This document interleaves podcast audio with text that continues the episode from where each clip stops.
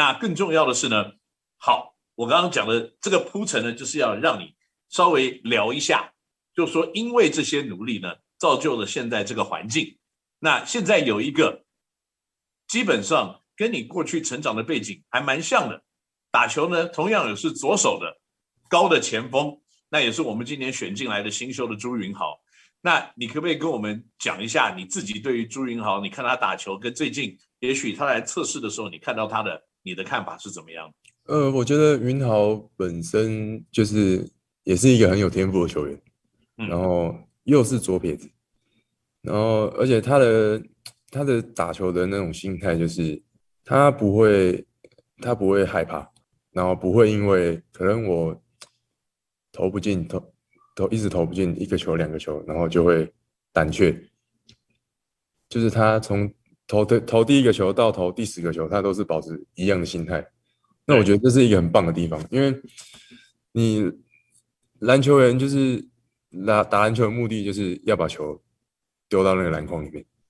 对对，可是那个距离是基本上都是远距离的。可是你如果当然你如果投了第一个球、第二个球、第三个球都没进的时候，你没有信心，那是会在你接下来要投第四球的时候，那是对你的命中率来说，那是一个很很大的一个影响。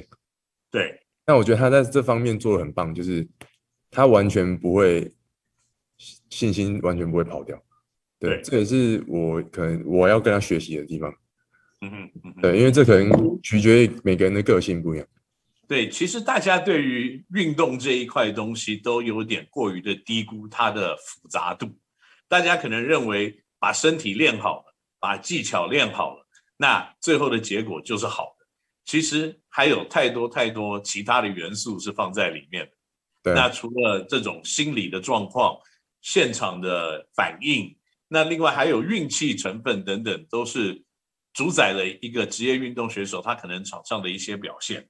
那另外一件，这个有一样东西在去年的球季是可能过去你比较少经历过或看到的，那可能也有主宰到或影响到球员情绪上面的一个表演。那这个东西就是主客场制。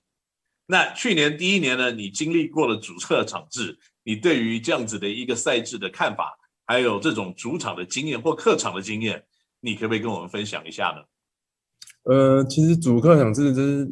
在以前我打可能前一个联盟，呃都没有这样子的，就是一个制度。然后可能这种制度你能看到的地方就是可能 NBA，然后可能 CBA，可是你没办法去体会那是一个什么样的，就是那什么样什么样的一个感受。然后等到你有这个制度出来的时候。你会觉得很新鲜，可是当你实际去就是操作，然后实际就是当你身在其中的时候，你会觉得哦，其实蛮累的，因为有时候你可能像星期六在台北打，可能星期星可能星期天你又要跑到彰化去打，对，这个时候就是其实还蛮蛮辛苦的，嗯，因为可能我们没有。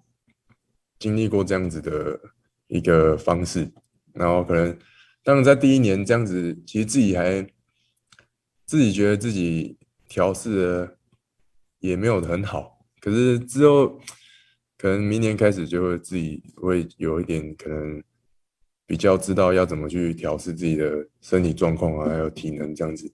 是。然后毕竟坐车这样长时间坐，对自己身体的影响，自己都会知道在哪边这样子。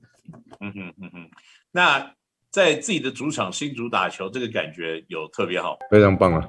我觉得这是一个从以前到现在，我觉得这是一个对我来说有点梦幻，因为你站在这个场地，然后全部人都是会为你加油，你不管你做的好不好，尤其是新竹这边的球迷，就是不管你是好还是不好，他们永远就是会为你呐喊嘛。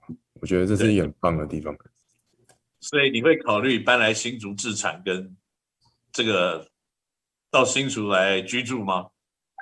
呃，如果有那个能力的话，当然是会。但目前目前可能还要再观望一下。没问题了，没问题，没问题。我相信在跟更大、更长久的一段时间在地的耕耘，以及你在篮球场上的努力，你一定可以做得到的。不过最后呢，我要问你一个问题，就是其实上我们节目的本队选手们呢，我都给他一个机会来问我一个问题。我不知道你有没有今天做好这个心理的准备？你打算问我什么问题呢？呃，哎，你现在在办公室嘛？对。啊，对啊。你办公室里面那把枪多少钱？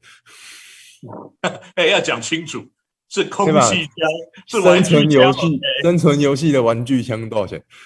这个这样子好了，先这个讲钱太过于的，这个没有很贵的一个东西。不过我觉得你应该过来开个这个打打靶，然后呢，让自己可能有的时候埋伏在心里的这种这个心里的不愉快，就当怨气一起把它这个开掉。我觉得 这个比较实在一点，这样子行吗？